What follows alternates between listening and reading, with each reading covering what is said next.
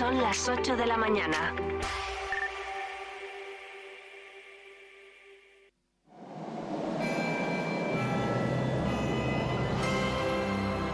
Vive Radio. Vive la Navidad.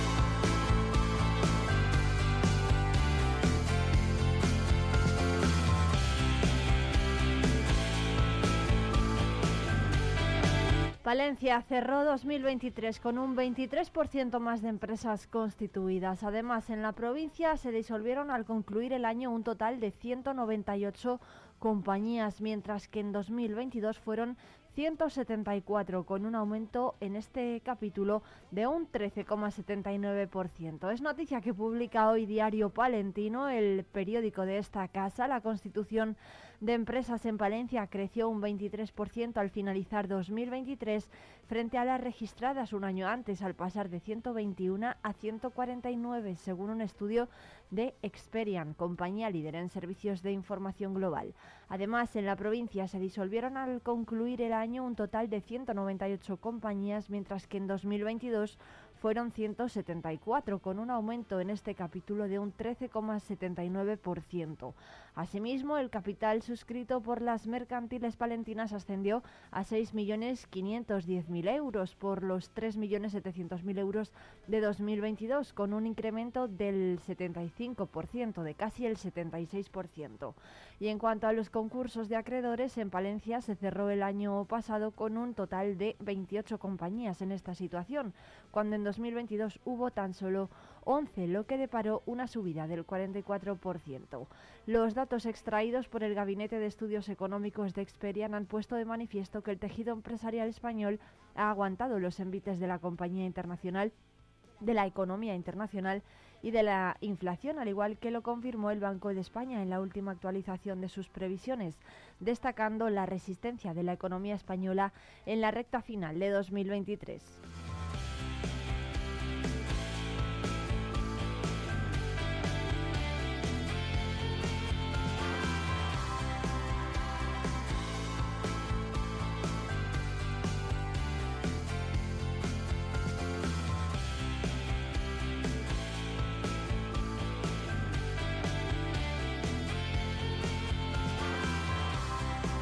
Aquí en Palencia Capital, una avería en el camión de recogida y la coincidencia de dos días festivos sin servicio, el de Reyes y el Domingo, han hecho que muchos rincones de la capital luzcan su peor cara con la basura sin recoger.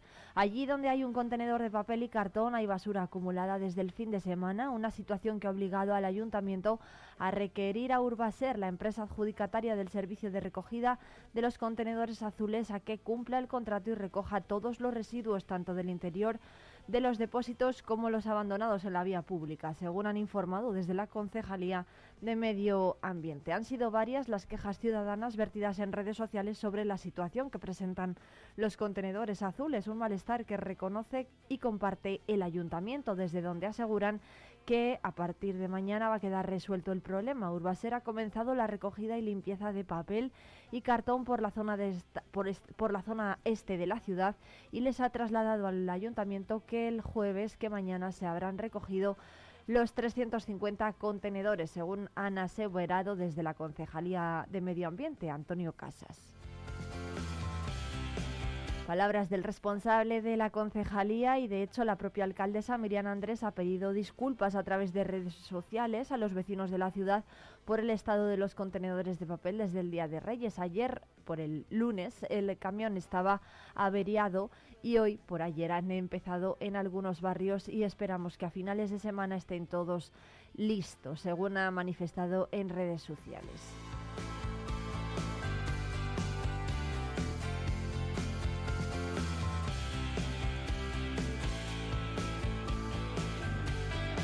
Y a partir de hoy vuelven las mascarillas a los centros sanitarios. La medida adoptada por el Ministerio de Sanidad afecta a todo el país. Castilla y León optaba por la mera recomendación, pero finalmente no va a ser así. Se impone a partir de hoy el uso obligatorio de mascarillas en los centros de salud y hospitales de todo el país, una medida que pretende igualar jurídicamente a las comunidades que ya la habían implementado anteriormente y que busca dar respuesta al incremento de la incidencia en varios en varios virus, de varios virus respiratorios como la gripe.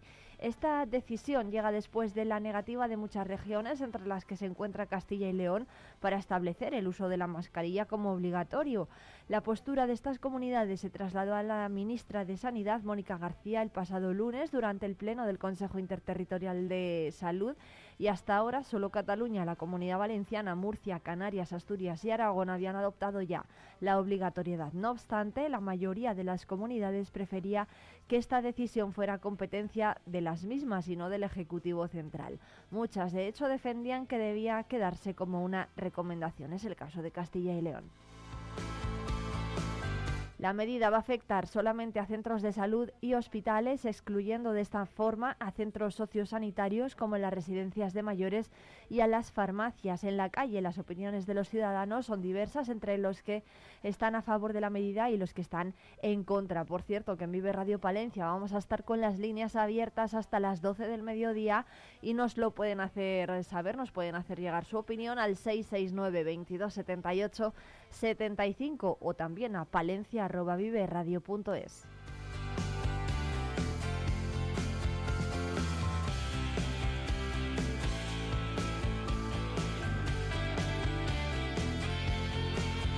más asuntos porque la Confederación Hidrográfica del Duero está valorando los informes para dar de paso la construcción de un hospital privado a orillas del río Carrión en Palencia capital.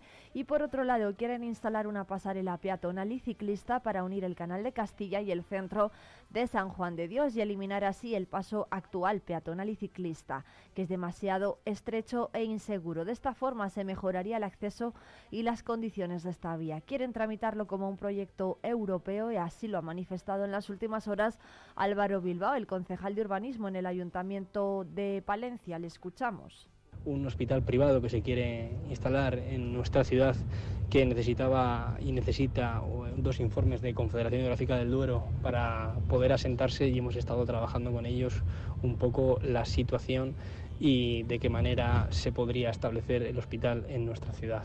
Y por otro lado hemos estado trabajando con un proyecto europeo que queremos presentar y que queremos redactar que consta de una nueva pasarela peatonal y ciclista que junta al Canal de Castilla con eh, San Juan de Dios. De esta forma eliminar el paso peatonal y ciclista de la, del actual paso puente que es eh, bastante estrecho y peligroso.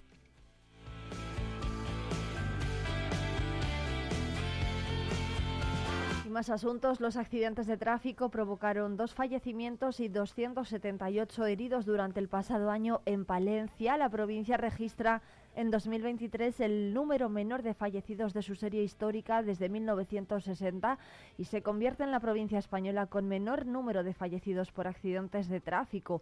El único accidente mortal se produjo el 30 de septiembre en Lantadilla y provocó la muerte a dos vecinos de Burgos. La Guardia Civil de Tráfico ha detectado 725 conductores con resultado positivo en drogas y a 559 con tasas de alcohol superiores a las permitidas y además durante el pasado año se han producido la detección, se ha producido la detección de dos nuevos puntos negros en las carreteras palentinas. Durante todo el año, recordamos, se han registrado 208 accidentes de tráfico con daños personales que han generado un balance de dos personas fallecidas, 37 heridos graves y 241 leves. Por otro lado, los eh, puntos eh, negros, uno de ellos son la, rotonda en, la, en el acceso de la localidad de Villalobón y la otra, un punto entre la Nacional 627, ubicada entre Burgos y Aguilar de Campo. En concreto, el punto kilométrico 70 de la carretera Nacional 627, al acumular en este punto dos otros tres accidentes por la salida de vía con un balance de un herido grave y seis leves.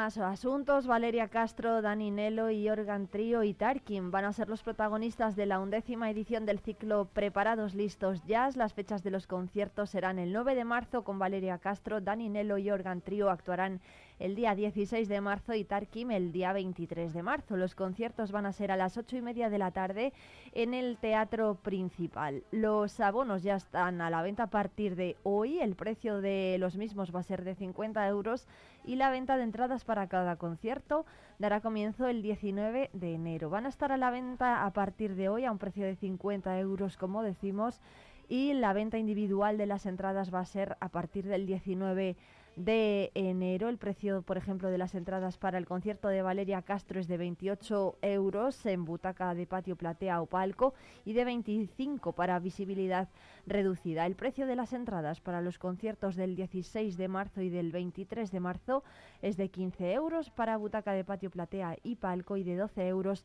en el caso de visibilidad reducida. Las entradas se pueden adquirir en la taquilla del Teatro Principal y en www.teatroprincipalpalencia.es.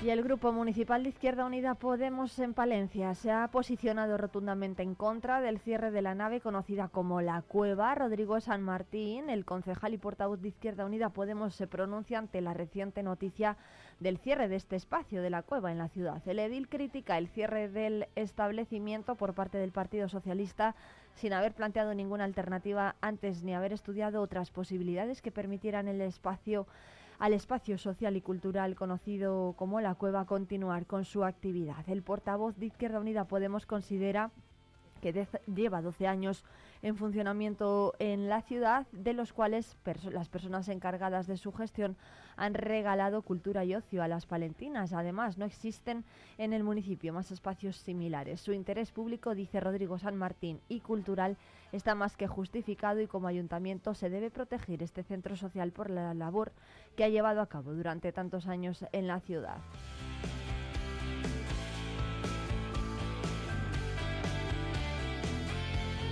Y más asuntos. El próximo 23 de enero de 2024 finaliza el plazo para reclamar la devolución de los gastos de formalización de hipotecas firmadas antes de finales de enero de 2019.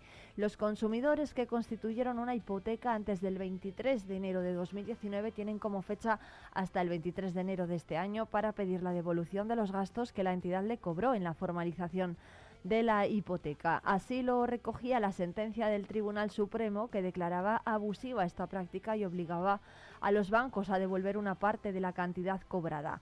Según este organismo, el plazo de prescripción era de cinco años, aunque los jueces no tenían claro cuándo empezaba a contar, por lo que de momento se recogen estos cinco años desde enero de 2019, que fue cuando se dictó la sentencia, fecha en la que prescribe la posibilidad de reclamarlo, salvo que se pronuncie el Tribunal de Justicia de la Unión Europea.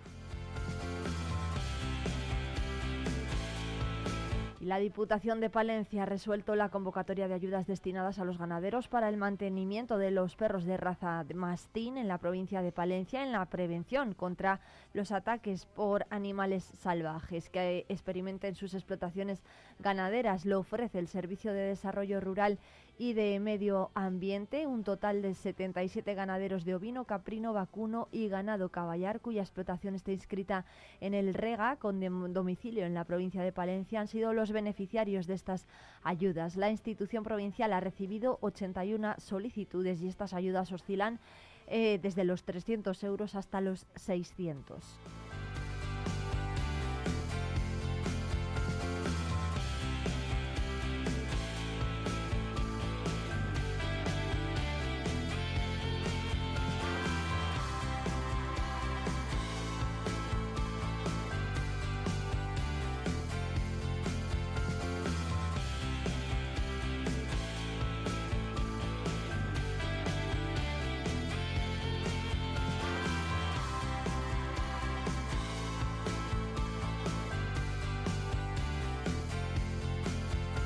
Javier Álvarez de los Mozos va a entrenar al Palencia Club de Fútbol. Haría su debut ante el Palencia Cristo Atlético, al que ya dirigió hace 10 años. No será el técnico palentino Jonathan Prado, que se ha tomado un año sabático, el que releve a Diego Rojas en el banquillo del Palencia Club de Fútbol, sino otro técnico burgalés que es de sobra conocido en la capital, Javier Álvarez de los Mozos. De hecho, antes de hacerse oficial, ya ha dirigido la primera sesión semanal de cara a preparar el próximo compromiso en la balastera ante el Palencia Cristo Atlético en el derby capitalino. Se da la circunstancia de que Javier Álvarez de los Mozos, un técnico contrastado, triunfador de mucho carácter y personalidad, dirigió al equipo que preside David Nieto hace 10 temporadas. Su último equipo ha sido el Racing Lermeño de Primera Regional.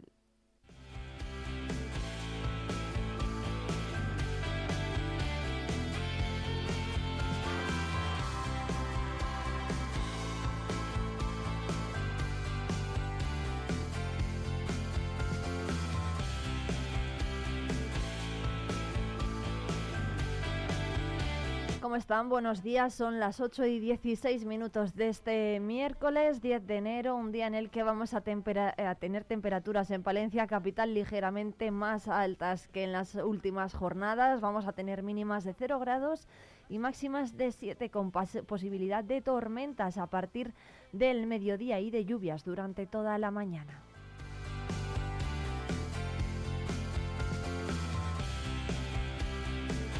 Saludos de quien les habla, Irene Rodríguez, que hasta las 12 les va a acompañar en directo en la 90.1 de la FM Palentina y en la 107.2 de Radio Guardo. Riesgo Metal, tu taller de carpintería metálica, aluminio y hierro. También automatismos de puertas. Riesgo Metal, en calle de los Bordadores 20, Valencia. Cerrato por vacaciones. Descubre los 40 pueblos de esta comarca palentina. Déjate sorprender por lugares singulares y únicos. Viaja en el tiempo a través de sus barrios de bodegas, algunos con más de 500 excavadas, o visita el mejor centro de enoturismo de España. Conoce sus secretos en el Museo del Cerrato Castellano. Y todo ello aderezado por una oferta enogastronómica de calidad. Cerratopalentino.es. Saborear lo auténtico. Talleres Multimarca Iván te ofrece la tranquilidad de dejar tu vehículo en manos de profesionales. Si buscas un vehículo de ocasión revisado y certificado, visita nuestra exposición. Talleres Multimarca Iván, en calle Alfareros 8. ¿Pensando en una nueva escapada? Tenemos un plan perfecto para ti. Ven a Ampudia, descubre la magia de su castillo, la belleza de su colegiata, el encanto de sus calles porticadas o los tesoros que esconden sus museos. Descansa en sus preciosos alojamientos y deleita tu paladar con la rica gastronomía de sus restaurantes. Escápate, ven a Ampudia, te sorprenderá. Rebajas especiales en Peletería Prieto. Disfruta de descuentos y precios únicos en nuestras prendas de piel. Consigue ese abrigo que tanto te gusta, ahora un precio a tu medida. Recuerda que somos especialistas en transformación de prendas de piel. Trae ahora tu abrigo y estrena un nuevo modelo la próxima temporada. Pieles Prieto, la caricia de una prenda única y exclusiva a tu alcance. Vive la información con Vive Radio Palencia, con Irene Rodríguez.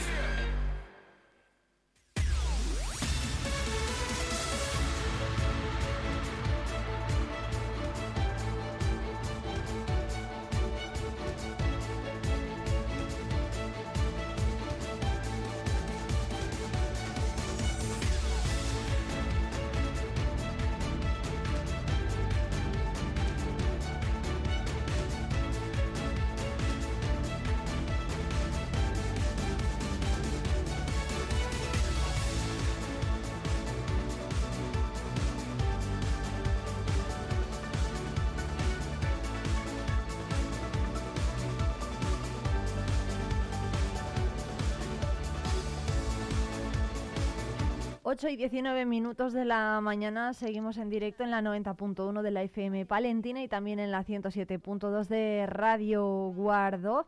Hoy hay un dato que les queremos eh, contar y destacar y es que UGT advierte de que las mujeres trabajadoras siguen asumiendo la responsabilidad de los cuidados en el hogar y solicitan el 86% de las excedencias y permisos laborales. Gorka López es el secretario general de UGT en Palencia. Buenos días. Muy buenos días, Irene. Gorka, muchas gracias por atendernos. Eh, buenos días. ¿Cómo valoran estos datos y qué se puede hacer para equilibrar un poco ese porcentaje del 86%? Esto es un porcentaje de Palencia, de la provincia de Palencia. Sí, son datos de, de la provincia. Eh, efectivamente, los datos son muy tozudos, ¿no? Aunque sí que es verdad que son similares a los de la comunidad y a los del resto del país. Cuando los estamos analizando, pues quién solicita estos permisos, eh, estas excedencias de jornada para el cuidado de nuestros hijos, para, para el cuidado de nuestros mayores, pues vemos que efectivamente, mayoritariamente, siguen siendo las mujeres, ¿no? Yo creo que aunque ha habido avances durante estos últimos años, necesitamos más medidas y no solo en el ámbito laboral. Desde UGT siempre hemos dicho que tenemos que, abordar la corresponsabilidad, la igualdad entre hombres y mujeres de, una forma transversal.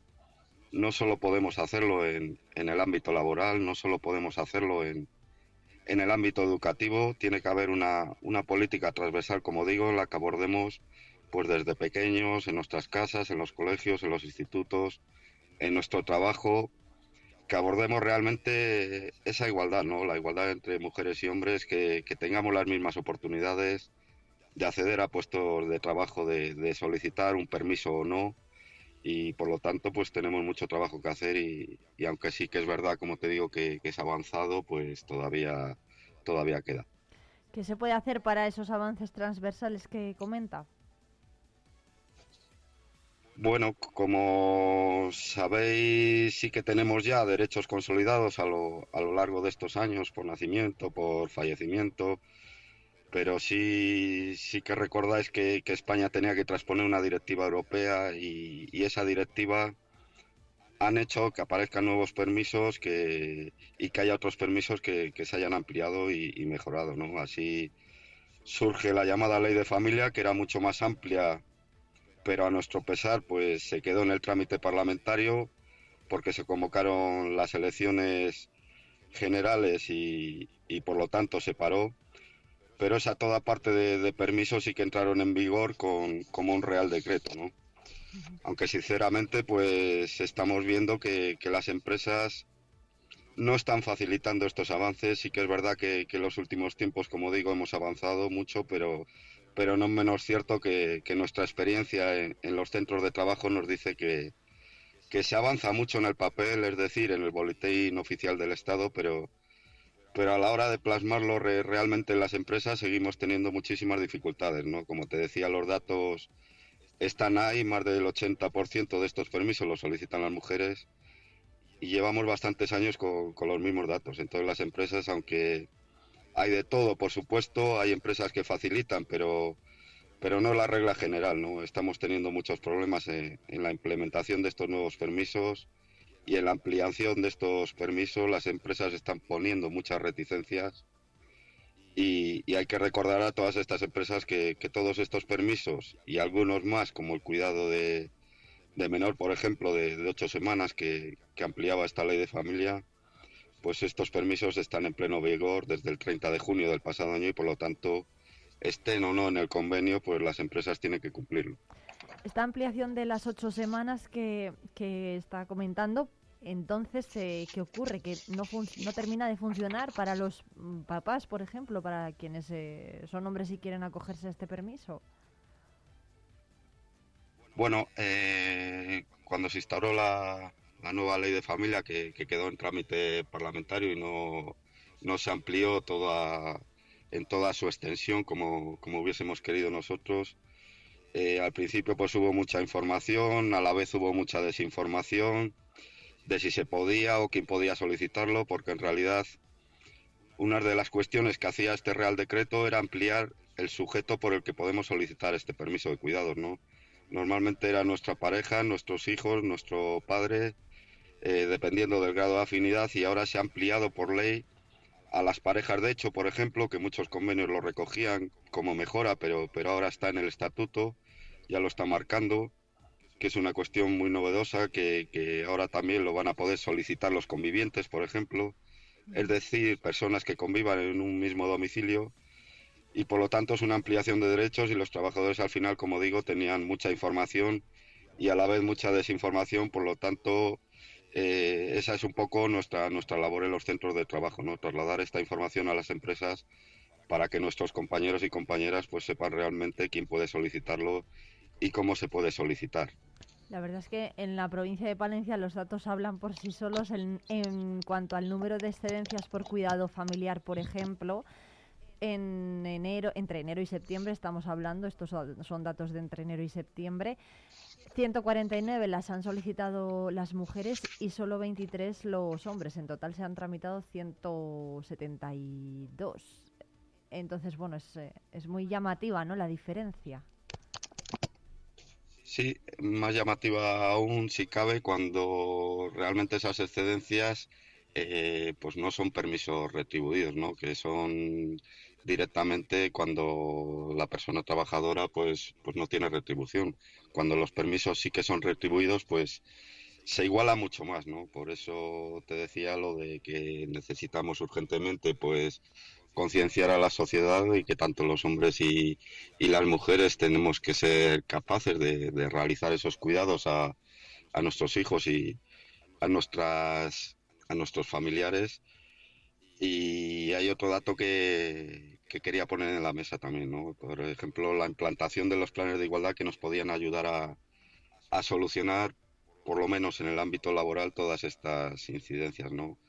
Eh, la mitad de las empresas en nuestra provincia que tenían la obligación de, de tener ese plan de, de igualdad que, que, sabes que se aprobó y entró en vigor por ley desde marzo del 2022, pues actualmente las empresas de más de, de, más de 50 trabajadores les tienen que tener implantados y actualmente en nuestra provincia pues prácticamente son, son la mitad de ellas las que las que no lo tienen, ¿no?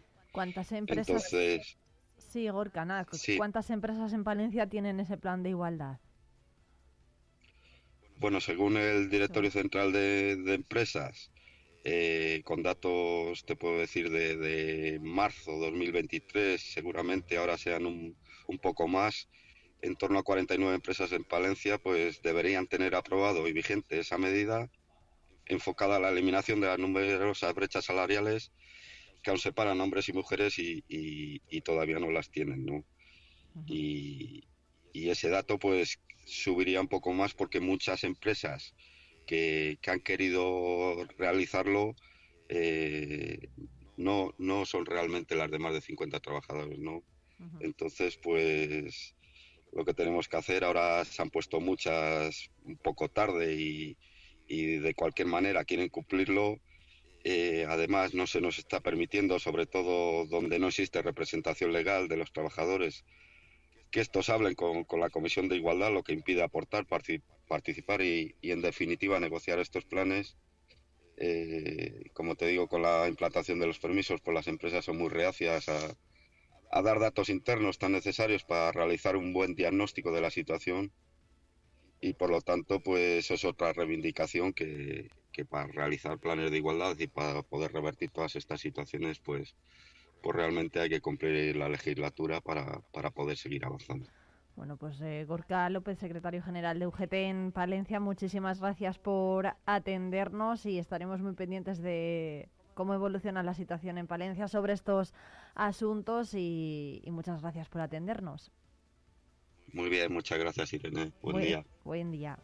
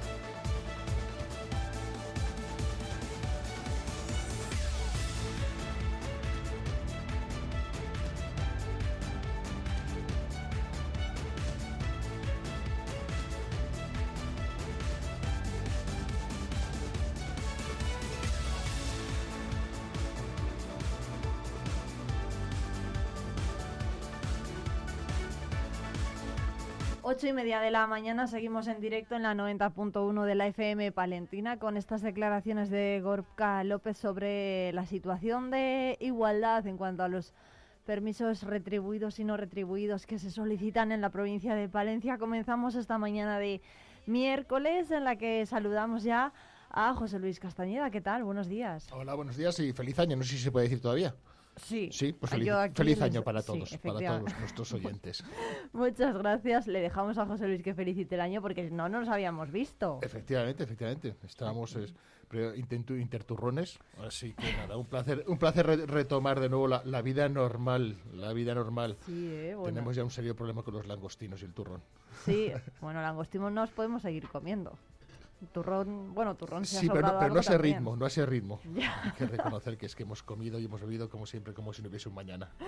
Bueno, eh, eh, con José Luis va a estar hoy un tertuliano que se estrena en este espacio de Vive Radio Palencia, Brian Vallejo, ¿qué tal? Buenos días. ¿Qué tal? Buenos días. Muchas gracias por venir. Brian Vallejo es el secretario general de Juventudes Socialistas aquí en Palencia y va a estar también con nosotros estos días en la tertulia hasta que pues tenga bien, hasta que quiera. Yo encantadísimo de venir. Muchas gracias. y bueno, vamos a empezar comentando esto que decía Gorka López sobre la desigualdad, ¿no? El llamativo porcentaje de que las el 86% de las excedencias y permisos laborales que se solicitan en Valencia lo hacen las mujeres. Em, hay muchísimos datos ¿eh? que extraer de este informe del Ministerio de Seguridad Social. Pero bueno, ¿por qué piensan Brian y José Luis que pasa, que ocurre esto a pesar de que hay medidas, ¿no? Como los planes de igualdad y eh, las ocho semanas de permiso de paternidad que tienen ya los los papás. Yo no sé si lo que queremos ver es el vaso, perdón, medio lleno o medio o medio vacío. Quiero decir, me da la sensación de que siempre los empresarios, que sabes que lo soy, eh, somos el somos el diablo, ¿eh? tenemos cuernos y rabo. Eh, sí es cierto de que lógicamente, y es una cosa que no discuto por descontado, que lógicamente tiene, tiene, que haber, tiene que existir una igualdad, o sea, sin lugar a dudas. Pero una vez, una vez está, está legislado, y al decir, al, escuchar a Gorka, desgraciadamente es un tema que no domino, parece ser de que la legislación existe, creo que el resto eh, está dentro del ámbito del exclusivamente personal cada pareja decidirá qué es lo que quiere hacer en su en su en su en su en su casa. Entonces, no hay que imponer para nada, es que tiene que haber 50% de hombres y 50% de mujeres, no. Cada pareja que decida. Efectivamente, que se legisle para que exista una, una reglamentación igualitaria, que sinceramente yo me gustaría me gustaría que alguien me dijese dónde no la hay. Insisto, yo sabéis que soy el secretario de la entidad de conservación del polígono de San Antolín y todavía no, he conocido a nadie que me diga que es que no, no, es que yo estoy ganando menos que un compañero mío. Yo no lo conozco y nadie me ha dicho que, así sea. Insisto, una vez se está legislado, el resto está en el ámbito de lo personal. ¿Por qué tenemos que intrometernos en la vida de nadie? Con, con, normas, con reglamentos, con historias. Es que de verdad, no, te, no tienes los suficientes problemas en tu casa como que, te quieres meter la vida en casas ajenas. Es increíble. Brian. Bueno, yo creo que es evidente que lo que viene a decir este informe es que eh, las eh, bueno, eh, los estereotipos de género y los roles tradicionales siguen plenamente vigentes. Es decir, em, lo que en los últimos años se ha venido a denominar las políticas de cuidado Em, siguen siendo una, lamentablemente una carga fundamental eh, o, la carga principal para, para, las mujeres en el ámbito de la familia, con todo lo que ello implica para, para muchas, vamos, para, con todo lo que ello implica para, para, para ellas. Em, la carga de los cuidados no solo sigue siendo una responsabilidad para la mujer, sino que la perjudica incluso su vida profesional. Em, la mayoría de estos permisos y estas excedencias eh, muchas veces eh, no están remuneradas, es decir, es una pérdida de poder adquisitivo para, para las mujeres. Em, no, solo, no solo eso, sino que además eh, cuando hablamos de políticas en torno a la igualdad, hablamos de políticas tanto de conciliación como de estado de bienestar. Hablamos de, políticas incluso de natalidad. Es decir, si, eh, las mujeres no ven eh, su carga, la responsabilidad de las tareas familiares repartida respecto al, otro progenitor, respecto al hombre o, al otro progenitor diferente a la madre, lo que vamos a ver es que no va a haber mujeres que decidan tener hijos y por lo tanto em, esa afectación en la vida laboral también se va a desplazar a, a la vida familiar. Bueno, tiene mucha amiga este, este asunto. Decía José Luis que por ejemplo, no hay mujeres, al revés, no hay hombres en, en las empresas eh, de Palencia que, o, o mujeres que reconozcan que, oye, que cobran menos por el hecho de ser mujer, pero entonces la brecha salarial de dónde sale, quiero decir, al final la mujer pide la excedencia porque realmente cobra menos que, el, que su pareja, a lo mejor, porque su pareja a lo mejor tiene un puesto de más responsabilidad y entonces como cobra ella menos, decide pedirse ella la excedencia para perder menos poder adquisitivo o menos porcentaje de sueldo en el caso de que se coja una reducción de jornada o una baja. Probablemente, sí, sí, eso, eso probablemente exista. No, no, no, no, lo, no lo dudo, por, descontado que sí. Sí, sí, sin, sin, lugar a dudas. Yo creo que esto se solucionaba entre comillas, que las, las, soluciones de, como digo, de barra de bar son muy fáciles, eh, haciendo que obligatoriedad de que tanto padres como madres o ambos, ambos, miembros de la pareja tuviesen la obligación de la baja maternal. Con lo cual, efectivamente, tanto el hombre como la mujer, en el momento de eh, traer un niño al, mundo, ¿eh? tuviese la obligación, de, lógicamente, de, estar, de estar al cargo de él esas primeras eh, ocho, esas 16 semanas. Y luego, lógicamente, insisto, que la pareja decida. Porque quizás efectivamente puede que haya casos, yo conozco casos en los que es al revés. Lógicamente, la, la, la, mujer tiene un puesto de trabajo más, eh, digamos, más sustancioso que el del hombre y es, y es al contrario. O en, un caso que conozco personalmente es eh, una profesora liberal y un funcionario. Entonces, la persona que tiene la, profesión liberal, en este caso el padre, pues lógicamente se, se, acoge a, a, que puede, eh, digamos, llevar ciertos asuntos más familiares que, que no, que no la esposa. Entonces yo insisto, me parece muy bien la legislación, pero luego vamos a ver, vamos a dar libertades personales. Vamos a dejar que la gente decida por su cuenta, no imponer qué es lo que se quiere hacer eh, con, todos. Si es que yo, yo creo que la igualdad se, se vive dentro de casa. No hace falta que salgan los periódicos. Efectivamente, tenía razón Gorka cuando decía que había que educar, sin lugar a dudas. ¿eh? Yo insisto, yo, yo, yo, yo, soy, yo, nací en el año 67 y soy hijo único y a mí, yo en mi casa mandaba a mi madre. Y aún así a mí me, me, enseñaron de que todos somos iguales. Y no, y no, es, nada, no, es, no es nada de ahora. Bueno, ahí, por cierto, hablando que aprovechando que está José Luis aquí, y que conoce un poco las empresas palentinas, ¿no? Las del polígono, ¿cuántas tienen plan de igualdad? Ese plan de igualdad del que hablaba Gorka. yo estoy convencido de que, las empresas del polígono, no, no, sé, el número, ¿vale? Porque lógicamente nosotros cuando, cuando nuestro, nuestro trabajo es básicamente resolver problemas, eh, digamos, del día a día del, del polígono. Pero estoy convencido de que el 90% de las empresas eh, cumplen con lo que está estipulado por ley. Otra cosa es que la ley sea laxa. Otra cosa es que hagamos, que hagamos leyes para que figuren en el papel, ¿eh? lo que decía Gorka, para que figuren en el BOE, pero de verdad no, no, hay, una aplicación. Entonces, esa ley no me sirve para nada, lo siento mucho, para mí las, las leyes que se, hacen de cara a la galería para que luego de verdad no haya una aplicación, no haya un seguimiento, no obstante, yo creo que por parte de, en este caso, los, sindicatos deberían de ser fiscalizadores de estas, de estas tareas y si de verdad consideran que hay alguna empresa que no lo hace, ¿por qué no toman cartas en, el, en el asunto?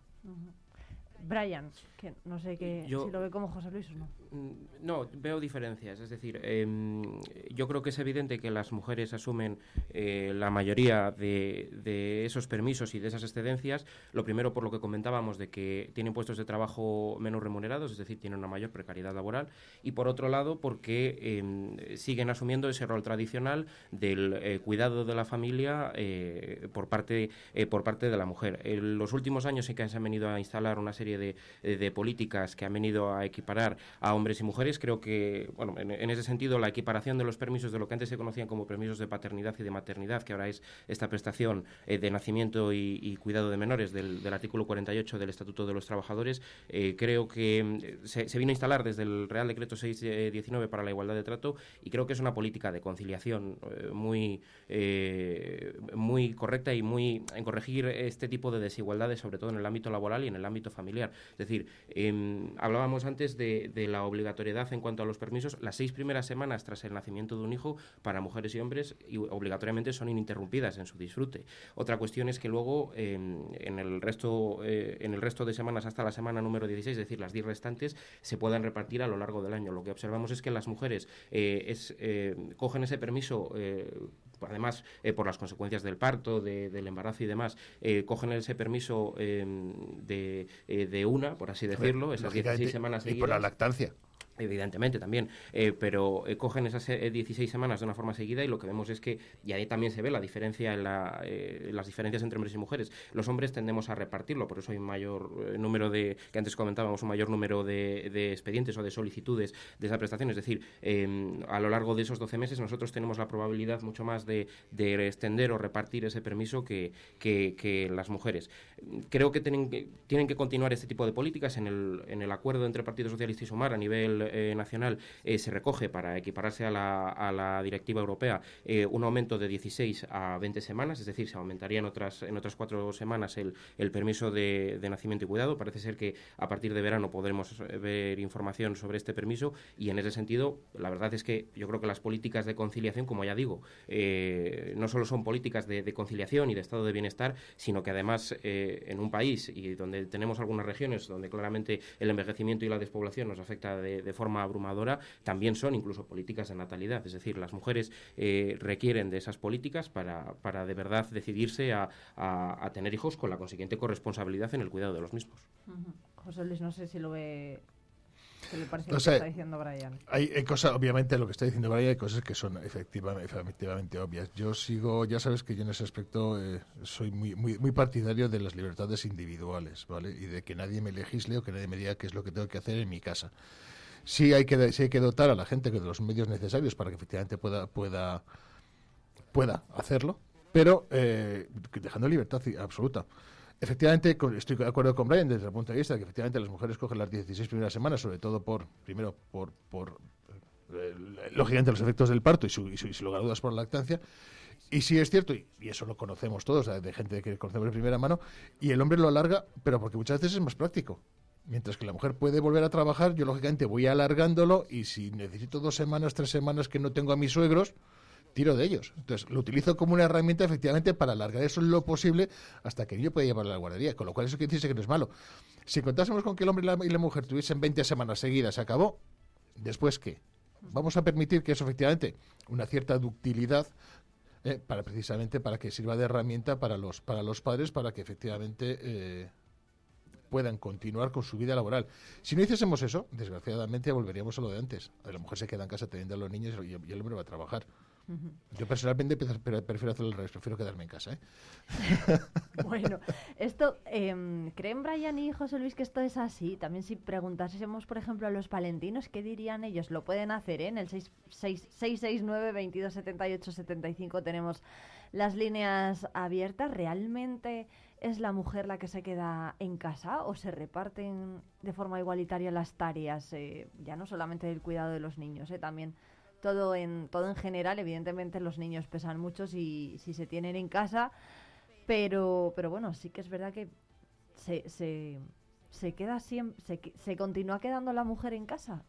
Yo creo que sí. Yo creo que no, no es no, no solo que se quede en casa, sino el hecho de que incluso em, trabajando tanto el, progenitor masculino como la como la eh, progenitora eh, trabajando o, sin ser ni siquiera progenitores, es decir, un, un núcleo familiar formado por, por, dos personas, la carga de las tareas familiares em, siempre recae o viene a recaer sobre la mujer, con todo lo que hemos avanzado, con, con la igualdad que hemos conseguido a lo largo de, de estos años y con toda la, la educación y lo que hemos incidido en que mujeres y hombres eh, somos iguales, creo que la responsabilidad en las tareas familiares sigue eh, recayendo mayoritariamente en, las mujeres y que es una situación que se acrecenta o se incrementa eh, cuando esas familias además deciden tener hijos o, tienen están al cuidado de, un familiar.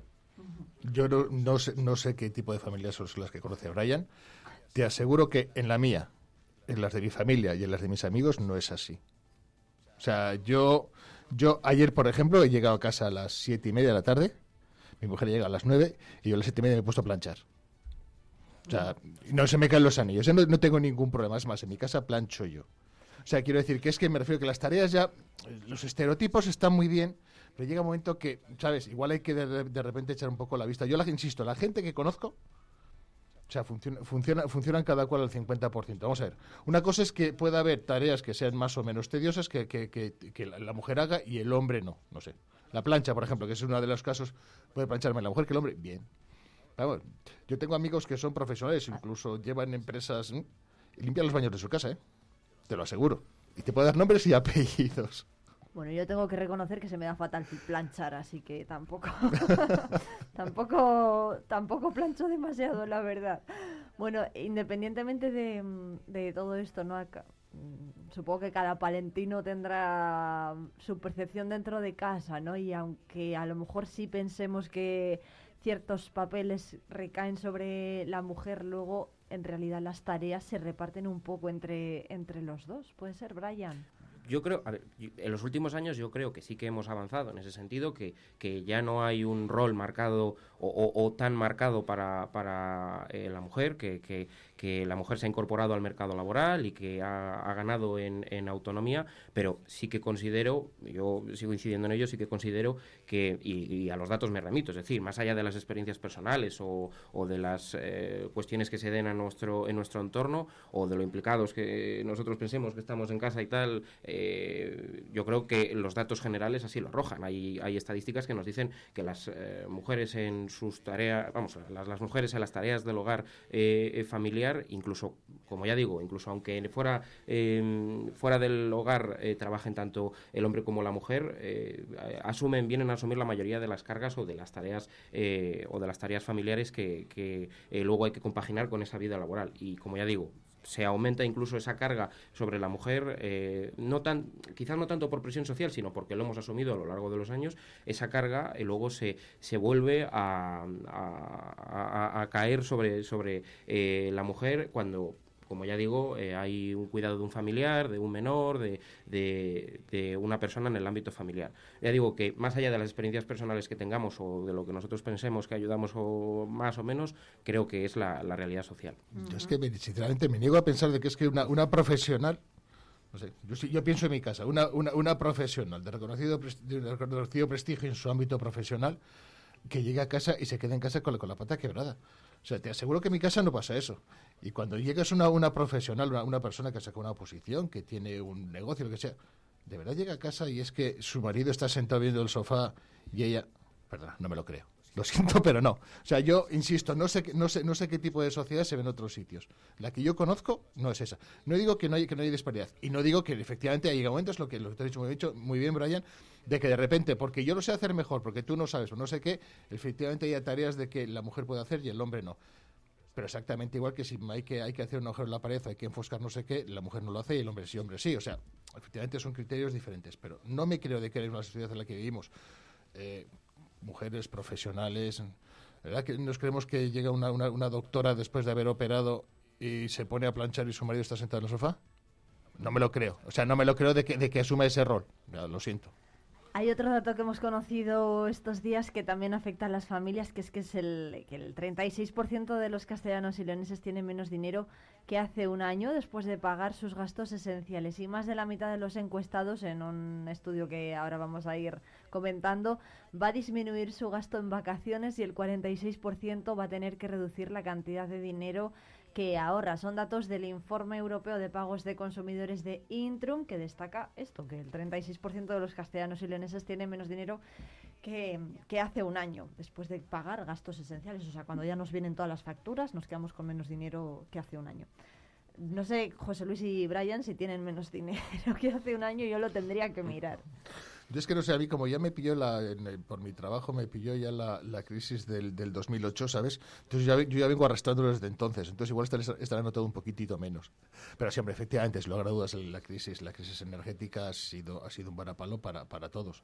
Las empresas lo hemos notado, lógicamente eso se, se ha extrapolado con muchas veces congelaciones salariales por, por el tema de la pandemia y demás, y lógicamente, sí, sí, sin lugar a dudas, eh, efectivamente hemos dado, hemos dado un paso para atrás en en el tema probablemente de, de, nivel, de nivel adquisitivo.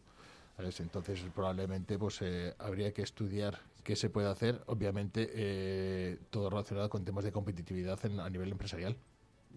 Es, evidente que el coste de la vida se ha encarecido en, los últimos años y sobre todo los, los últimos meses. Si nos vamos a los datos de este informe, em, eh, si bien se dice que el 36% de los castellanos y leoneses habrán perdido eh, poder adquisitivo a la entrada de este año 2024, si te vas a los datos globales se observa que en España eh, sube hasta el 50%, escala hasta el 50%.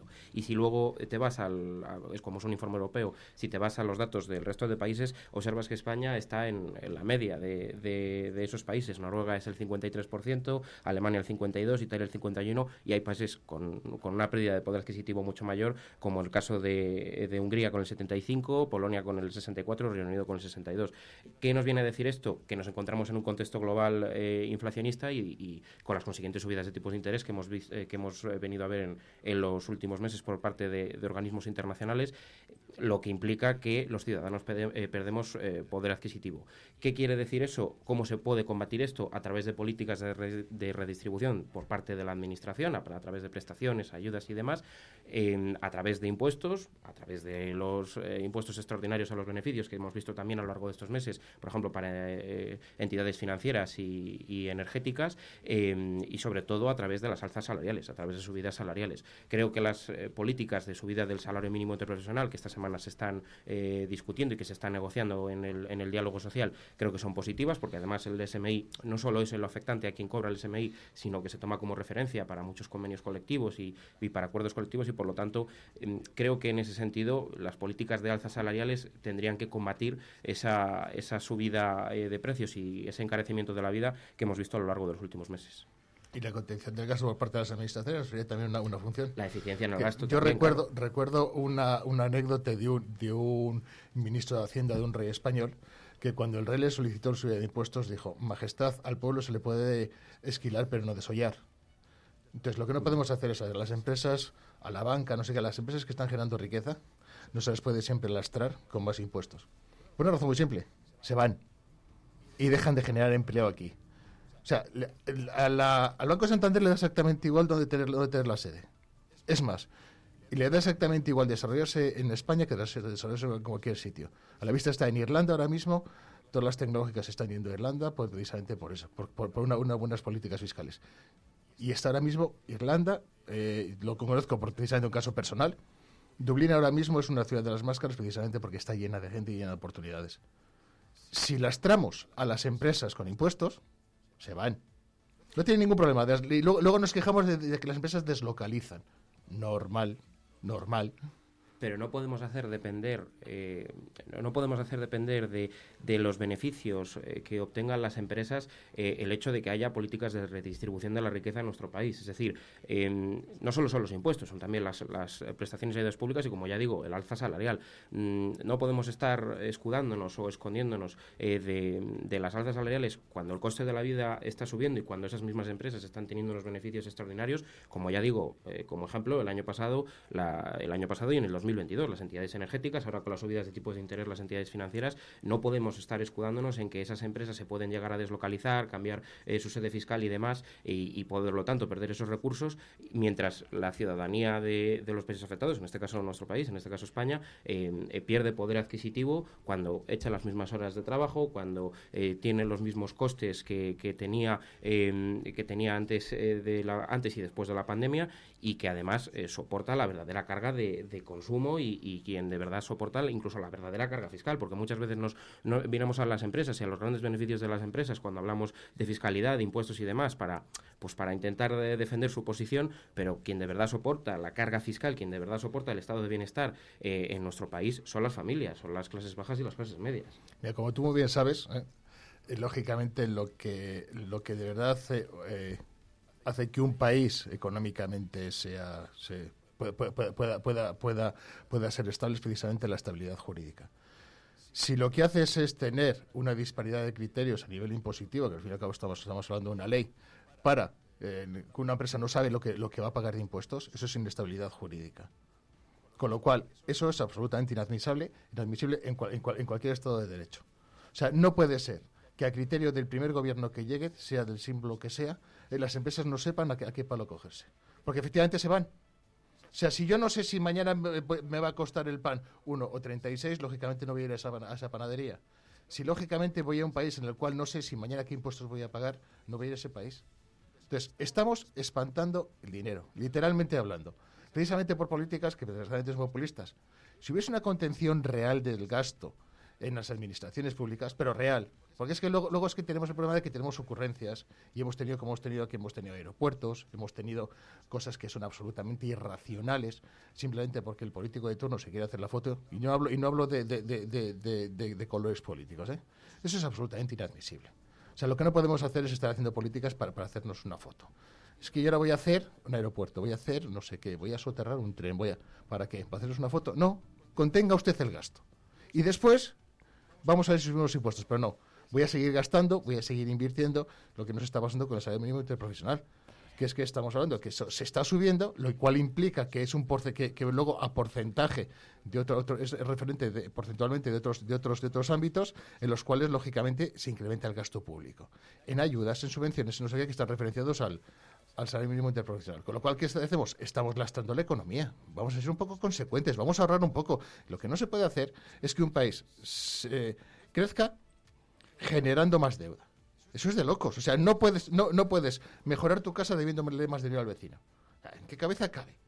Bueno, sobre este asunto además les íbamos a preguntar a José Luis y a Brian por qué se está negociando entre patronal y sindicatos la subida del salario mínimo interprofesional. El presidente de COE a nivel nacional, Antonio Garamendi, ha dicho que la presión del Ministerio de Trabajo para que los empresarios se sumen al pacto es, bueno, lo ha llamado amenaza y, Ha sido absolutamente mafioso.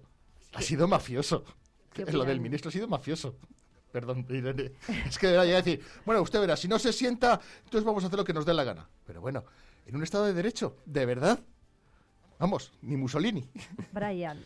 Yo creo, a ver, eh, yo, creo que em, es evidente que eh, tiene que existir una alza salarial a través del, salario mínimo interprofesional. Creo que además tenemos que cumplir un compromiso a nivel europeo, que es llegar al, 60% del salario medio en nuestro país, que es el compromiso al que va enfocado eh, el gobierno y las políticas a través del salario mínimo. Pero también creo, más allá de que yo soy fiel defensor y fiel creyente del diálogo social y de que las políticas en empleo tienen que salir de ese, de ese diálogo tripartito entre la administración, los sindicatos y, la patronal. Pero sí que creo que es cierto eh, que la patronal nunca ha defendido abiertamente las subidas salariales, nunca lo ha hecho. Es decir, creo que, creo que los empresarios siempre han sido muy reticentes a subir salarios. Creo que han sido además muy catastrofistas siempre con sus predicciones de que el salario mínimo iba a destruir empleo, de que el salario mínimo iba a hacer que no se generase riqueza a través de nuevos empleos y demás. Y creo que las subidas salariales de los últimos años, si algo han demostrado, es que precisamente han sido tremendamente positivas. Los datos de empleo de los últimos años y de los últimos meses son históricos. No teníamos una cantidad de afiliados, no conocíamos una cantidad de afiliados de 21 millones de afiliados a la seguridad social. Tampoco conocíamos unos datos. Ha sido, eso ha sido gracias a la subida del salario mínimo interprofesional o gracias, o gracias al trabajo de los empresarios. Que te recuerdo que los que damos trabajo somos los empresarios, ¿eh? no son los gobiernos. Nadie, nadie niega el papel de los empresarios Entonces, en, esas políticas. Pero también es cierto que los empresarios han sido muy reticentes en, determinadas cuestiones, como las alzas salariales, como las subidas salariales. Creo que además la, propuesta del gobierno va eh, muy enfocada a mediar posiciones porque eh, los sindicatos estaban en unas subidas salariales del 5%, mientras que em, eh, los, empresarios proponían una subida del 3%. La propuesta del gobierno se encuentra en un 4%, que además es muy similar al índice de precios al consumo, a la inflación que hemos, que hemos sufrido a lo largo del año 2023 y que por lo tanto creo que va una creo que la propuesta va en el buen sentido y que además de estas políticas de subida salarial creo que en los últimos años si algo han demostrado es que son viendo los datos de empleo, no, no haciendo ninguna presunción, viendo los datos de empleo, de afiliación a la seguridad social y demás, creo que son tremendamente positivas para nuestro país. Insisto, eso no es correcto. Vamos a ver, el hecho de que el, hecho de que el empleo, empleo suba no es porque, porque el gobierno suba o baje, porque al fin y al cabo, y te lo digo porque llevo 30 años a, cargo de una empresa, eh, es porque un señor se siente frente de ti y te dice, oye, considero que, debo, que debes de pagarme más y si no me voy. Y lógicamente considero si ese, trabajador te funciona o no te funciona. Cuando te funciona, obviamente le mantienes. Porque yo, yo insisto, yo en mi empresa, mi mayor capital son, son, son, los empleados de la empresa. Un minuto nos queda para comentar otro asunto que ha traído también mucha polémica, sobre todo en las redes sociales. Se cierra la cueva, ese, esa nave en la que se celebraban conciertos y actuaciones ubicada en Palencia Capital. Rodrigo San Martín ya ha dicho que eh, se oponen desde Izquierda Unida Podemos al cierre de este espacio y le ha contestado la alcaldesa Miriana Andrés diciendo que el ayuntamiento no cierra nada, lo cierran los promotores y que luego se lloran desgracias como la ocurrida en Murcia con ese incendio ¿no? de una discoteca en la que fallecieron varias personas. ¿Qué, opinan Brian y José Luis del cierre de este espacio? Hombre, yo tengo, tengo, tengo clarísimo que, o sea, primero si los, los promotores está clarísimo, pero aunque no fuese así, obviamente lo que hay que hacer es cumplir la legalidad. O sea, lógicamente, ¿por qué, ¿por qué, una discoteca que está en el centro de la ciudad tiene que cumplir unas, normas unas normas de seguridad y una nave que está en las afueras no? Sea, obviamente estamos hablando de lo mismo, con lo cual, lógicamente, es cuestión de cumplir la legalidad. Y si estos señores no lo cumplen, es, es, evidente. Vamos, creo que, creo que, está, creo que es de cajón de madera de pino. Yo estoy completamente de acuerdo. Es decir, la, eh, mm, por, lo que ha venido a, aclarar la, alcaldesa en sus declaraciones, eh, incumplía la disciplina urbanística de organización de espectáculos y algo tan fundamental como las salidas de como las salidas de evacuación, la seguridad en torno a las salidas de evacuación. Creo que tenemos muy reciente, como también señaló eh, la, alcaldesa, em, la tragedia de Murcia el día 1 de octubre, que, dejó a 13 chavales muertos, más de 20 heridos, etcétera, y creo que en ese sentido que el hecho de que una administración se tome en serio que una que, un local o que una nave eh, que ofrece actividades culturales o actividades de ocio cumpla con la, con la reglamentación existente, creo que es, eh, de felicitar. Es decir, no podemos hacer la vista gorda por mucho que en ese lugar, porque he visto también el movimiento en redes y todo lo que se ha comentado y demás, creo que no se puede hacer la vista gorda por mucho que la alternativa cultural existiese o, que haya gente asidua a, a ese lugar. La, normativa está para cumplirse y, y sobre todo cuando hablamos de algo tan serio como la, salud, la vida y la integridad física de las personas. Bueno, pues Brian Vallejo y José Luis Castañeda, que son las nueve, muchas gracias por venir como siempre. Yo sé que se han quedado muchas cosas en el tintero, ¿eh? que podríamos hacer otra hora de tertulia con los temas que había hoy. Brian y yo no, vamos a ir a tomar un café para, para rematar faena. bueno, muchas gracias por venir, nos vemos pronto y son las nueve. Muchas gracias.